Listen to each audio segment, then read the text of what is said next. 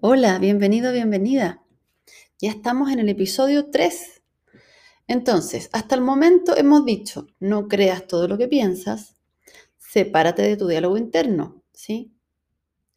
Ahora, ¿para qué es que yo quiero no creer todo lo que escucho y separarme de mi diálogo interno? Y eso tiene que ver con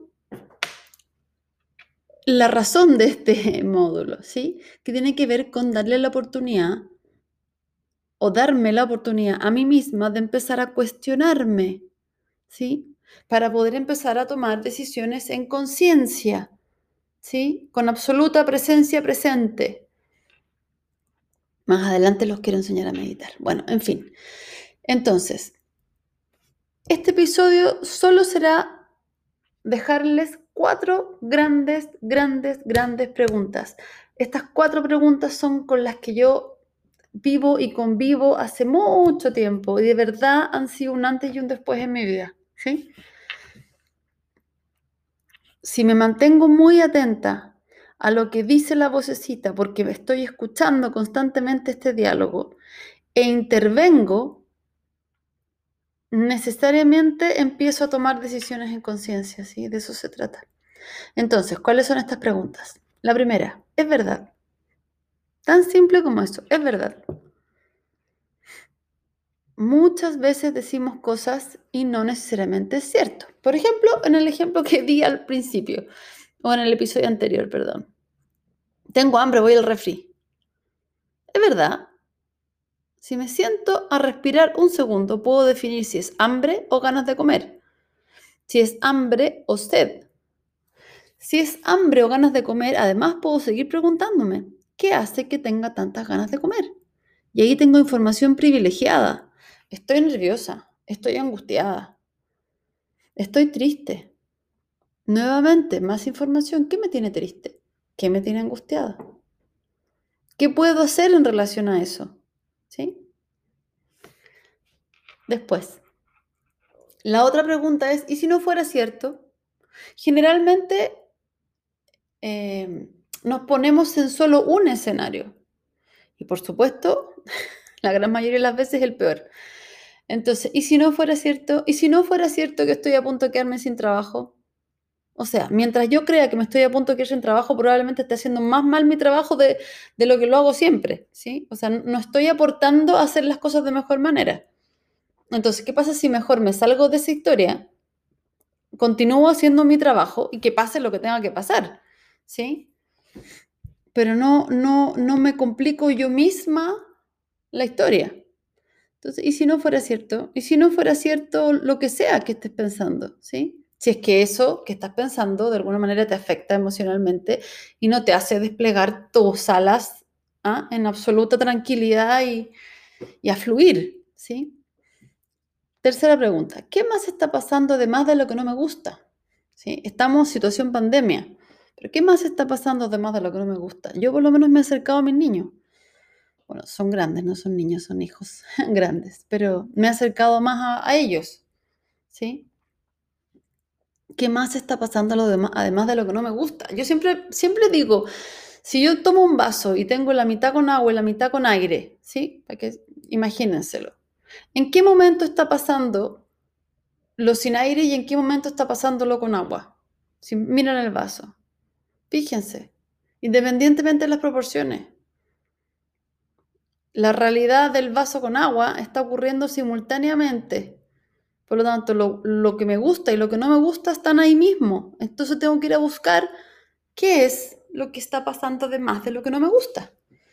Esa es una tarea, ¿sí? Si quiero salir de esto de estar masticando mugre, tengo que ir a buscar de dónde me puedo afirmar. Y la pregunta cuatro es, ¿esta decisión me acerca o me aleja de mí o de mi objetivo? ¿Sí? Cuando hablo de mí es de mi centro. O sea, esta decisión me lleva a estar más centrada o me saca absolutamente de mi centro. Y ahí tengo que tomar una decisión. Esta decisión me aleja o me acerca de mi objetivo. ¿Sí? Si yo pongo el objetivo por delante, claramente hay muchas decisiones que van a cambiar. Y si mis decisiones están enfocadas en el objetivo, seguramente voy a llegar a donde quiero llegar. Las decisiones no son malas o buenas en sí mismas. Solo te alejan o te acercan de lo que tú quieres lograr, ¿sí? Ahí hay cuatro preguntas para partir y son de verdad preguntas maestras. Ahí tienen un mundo. Ya, y les quiero contar una historia antes de terminar, que la encontré muy divertida y creo que eh, sirve para ejemplificar mucho de lo que hemos hablado en estos capítulos. Resulta, y esto es una historia real, resulta que voy saliendo de mi casa, marcha atrás porque efectivamente la entrada a mi casa es larga, entonces el auto entra de punta y sale de cola. Entonces voy saliendo con el auto para atrás y como ya llevo muchos años viviendo en mi casa, salgo rápido para atrás, ¿sí? Entonces voy hacia atrás y claro, hay un auto que viene en contra que me toca la bocina. Bueno, yo entiendo que es a mí a quien le toca la bocina, ¿cierto? esa sería la historia que yo contaría. Sin embargo, justo, justo después de que siento la bocina, veo que la persona que pasó detrás de mi auto en el momento que yo frené, comienza a hacer un montón de gestos bastante em, fuertes, digamos, o sea, como que empezó a insultar a las... mirando hacia el auto que tocó la bocina, así que estoy, vuelvo a hacer suposiciones, pero esta es la historia que yo estoy contando. Entonces veo que esta persona empieza a hacer un montón de gesticulaciones en forma de molestia a la señora del auto. Miro a la persona y está con algo en la mano, que es como, es como una mm, lata de algo, pero no, no la veo como lata de Coca-Cola, entonces asumo que puede, podría haber sido una lata de cerveza, ¿sí? Entonces, mirando este panorama, digo, mira, si fuese, si fuese esto lo que está pasando, este cabrito va a llegar a la casa del amigo o de la amiga hacia donde va y va a contar que una señora muy metida le tocó la bocina porque iba tomando cerveza en la calle y el problema de él lo que hace, por lo tanto, le pareció pésimo y la insultó. Esa podría ser otra historia.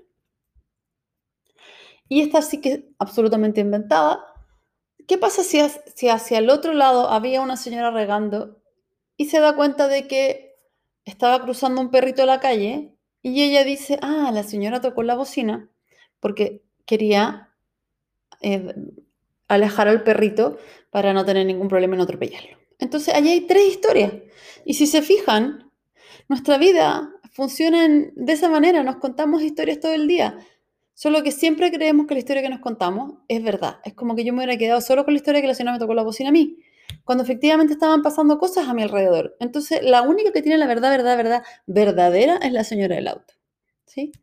Entonces, eso nos puede pasar muchas veces en todo, en todo momento. O sea, hay una reunión, un directorio, y hay cinco personas mirándome, y hay un par que están mirándome seriamente. Yo puedo entender que me están mirando seriamente porque están muy cansados o cansadas, o me están mirando muy seriamente porque a mí eh, algo, porque yo les caigo mal, porque no están de acuerdo con mi trabajo, porque no quieren verme, no sé, presentar. ¿Se fijan? Es como... Y dado que son historias, yo puedo contar la historia que yo quiera. Entonces, lo que yo quiero invitarlos, y esto vamos a seguir trabajando más adelante, a que se aprendan a contar historias que les sirvan.